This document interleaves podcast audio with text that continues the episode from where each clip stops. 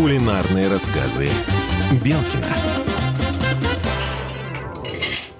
Всем привет, с вами кулинарные рассказы Белкина. Я ведущая программы Алена Мызгина и Алексей Белкин. Здравствуйте, Алексей. Здравствуйте, Алена. Здравствуйте, наши радиослушатели. Алексей, чем сегодня мы будем радовать наших слушателей? Очень много заявок поступает от наших слушателей по поводу каши. И сегодня наконец-то настал тот день, когда мы приготовим традиционную казачью кашу. В народе она именуется Екатерининской кашей. Во времена правления нашей императрицы Екатерины II каши были прям символом русской земли.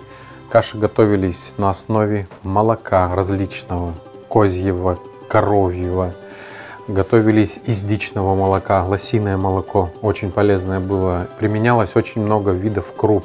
Пшено, кукуруза, ячмень, овес. Все крупы, которые можно было задействовать в приготовлении нашего именно традиционного национального блюда каша, использовались в те времена при различных раутах, приемах или еще их называли императорские сходы, у Екатерины обязательно стояли каши. Утренний рацион состоял 100% и каш. В обеду каша подавалась после горячего, после хлебова, после супов. А на ужин подавались сладкие каши с добавлением варенца или с добавлением карамелизированных фруктов, то есть засахаренных фруктов. Это были засахаренные яблочки, засахаренные груши, крыжовник, брусника, калина, очень много ягод лесных, которые дополняли кашу своими изюминками. И особенно вот мы делаем упор на сегодняшнюю кашу, потому что каша это был и есть для русского народа это именно тот традиционный способ приготовления еды, который по сей день несет в себе историю наших предков. Это кажется, что каша такой простой способ приготовления, но на самом деле это очень питательное кулинарное блюдо, и оно в себе помимо энергии несет еще историю, историю именно нашего русского народа. Каша русская, она до сих пор ассоциируется в некоторых государствах именно с нашим национальным образом жизни. Вот очень много пословиц, как кашу маслом не испортишь, там, быть без каши, коли масла нет, там, бабка с кашкой, а дед с ложкой, да, вот такие знаменитые наши пословицы. И поэтому раньше и даже вот э, в бытность э, сегодняшнюю каша является самым первым кулинарным блюдом, который пробуют даже детки малые, да, у всех садик ассоциируется с чем? С кашей, там независимо, манная, пшеная, но все равно есть какие-то определенные ассоциации. И правильность приготовления именно заложена а, в екатерининских кулинарных писаниях, вот именно нашей традиционной русской каши.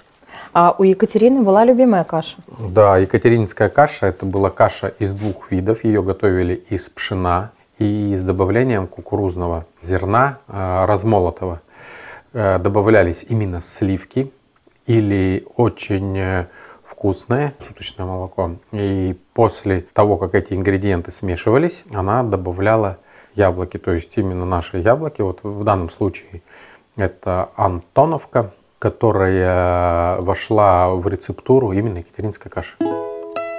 Давайте тогда приступим к приготовлению. С чего начнем? Мы начнем с того, что сразу разделим две крупы потому что екатерининская каша, как я сказал, это первая крупа кукурузная, а вторая крупа это пшенная крупа, или как мы называем в простонародье пшенка. То есть мы дробленое кукурузное зерно сначала добавляем полстакана. Ни в коем да, случае это не мука, это дробленое кукурузное зерно. И добавляем полстакана пшенки. При екатерининской рецептуре было очень все просто одна чашка, один литр молока или сливок. Затем мы крупу перемешиваем и вливаем литр деревенского молока. Молоко мы вливаем маленькими порциями, то есть не сразу, чтобы осуществить перемес, чтобы каша немножко у нас в чашке настоялась, а потом это все перельем в чугунный горшочек. Все-таки что лучше взять, сливки или молоко? Нет, э, все-таки лучше брать молоко, потому что деревенское молоко, его, в принципе, поискать придется, но так как это является именно характерной чертой данного екатеринского рецепта, поэтому ну, будем следовать ему. Если она готовила на сливках и на молоке, здесь нет определенной разницы, потому что даже в своих кулинарных писаниях при ее поварах было написано, что либо коровье домашнее молоко может быть заменено на козе, либо с добавлением сливок. Так что можно молока, но сливок немножко все равно надо добавить. Жирность не имеет значения, лишь бы это были сливки. Они могут быть как сильно жирные, там 10%, там 20%, так и маложирные, лишь бы это было все домашнее. Теперь в наши крупы добавляем молока, добавляем 4 чашки, то есть литр воды добавляется на стакан нашей крупы. И обязательно после того, как мы смешаем крупы с нашим молочком, мы добавляем топленого масла. Масло сливочное – это неотъемлемый ингредиент приготовления каши, тем более екатерининской, потому что он прям был прописан. Только сливочное масло, желательно луговое, да, это летнее масло, которое делается из молока при кормлении коров слугов. То есть не осеннее, не весеннее, не зимнее, а именно летнее молоко. Это может быть мороженое масло, но оно прям, вот видите, такого желто-зелененького цвета, прям. Угу насыщенные. Я почему-то всегда считала, что масло в кашу добавляют в конце. Нет, э, масло в кашу добавляют и в начале, и в середине процесса приготовления, и в конце.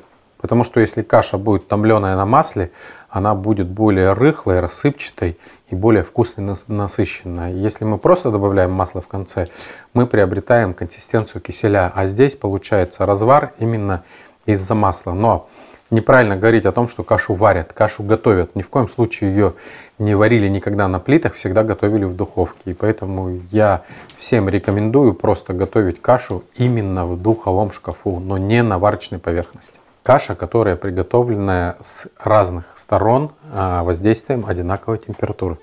Так, вот у нас наша кашная сусло настоялась, то есть немного подразбухло пшено и кукуруза. Теперь мы добавляем по щепотке соли и щепотки сахара. Соль, сахар тоже по вкусу. Ну, опять смешиваем. Да. Еще сейчас, когда соль и сахар разойдется по каше, мы все это переливаем либо в глиняный горшочек, либо в чугунный горшок. Наши домохозяйки могут поместить в керамику в любую, но желательно, чтобы были толстые стенки, чтобы каша не пригорала. И стараться в каждой духовке поймать тот момент окончания приготовления каши, потому что каша не должна быть пережженной и не должна быть недоготовленной. Мы вытаскиваем ее из духового шкафа, обворачиваем полотенцем либо какой-то шерстяной тряпочкой, и она у нас упревает. Любая каша должна упревать не менее 30 минут. После того, как наши ингредиенты смешались в тарелке, мы все это переливаем в чугунок. Алексей, а яблоки мы когда да. будем добавлять? Вот яблоки мы добавляем в середине процесса, когда будем добавлять второй заход масла, мы добавим яблочки. На литр нашего молока достаточно одного яблока. Так как мы закинули туда 3 литра в наш чугунок, поэтому 3 яблочка. Мы сразу мытое яблоко режем с кожурками, без сердцевинки вытаскивая семечки. Большими можно кубиками, не надо его мельчить там на терке. В каше оно разойдется, придаст пикантный вид и очень будет вкусно. Яблоко нужно для того, чтобы в каше была фруктоза и пикантный вкус. Оно дает маленькую такую кислинку. После того, как мы нарезали, мы добавляем это в кашу. И теперь, опять же, добавляем маслица и тщательно-тщательно размешиваем. И оставляем на час в нашей печке. Домохозяйки могут оставить в духовке от 30 минут и более, в зависимости какая духовка. Я советую не ставить на большую температуру, где-то от 160 до 180 градусов. От 30 минут и более, в зависимости, опять же, повторюсь, у кого какая духовка, электрическая, газовая. Но Каша любит, когда ее постоянно помешивают. Она готовится только с открытой крышкой. Екатеринская каша, потому что она должна насыщаться кислородом воздуха. И уже перед тем, как мы ее будем вытаскивать, мы опять добавляем кусочек масла и тщательно перемешиваем и даем упреть нашей каши. Вот, прошло около часа. Каша у нас готова. Масло мы в финальной стадии добавили. Сейчас она будет расходиться. Сейчас мы просто достаем чугунок и сейчас дадим ей упреть. Вот наша каша упрела. Мы еще раз перемешаем ее. И можно пробовать удивлять, угощать своих близких екатерининской кашей, рецепт которой донесся до наших лет. Всем приятного аппетита! А теперь короткий рецепт. Для приготовления традиционной екатерининской каши нам понадобится два вида круп. Первая крупа это пшено, вторая крупа это кукуруза дробленая. Мы их тщательно смешиваем по полстакана каждой крупы из расчета на литр деревенского коровьего молока. После того, как мы смешали два вида крупы, добавляем молоко, тщательно перемешиваем, чтобы наше сусло начало бухнуть. То есть как только минут 15-20 сусло у нас разбухло кашное, мы опять его смешиваем и уже помещаем в чугунок с первым добавлением маслица.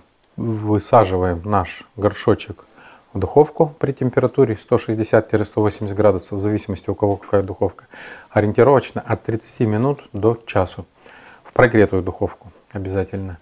Затем в середине процесса приготовления мы добавляем опять сливочного масла.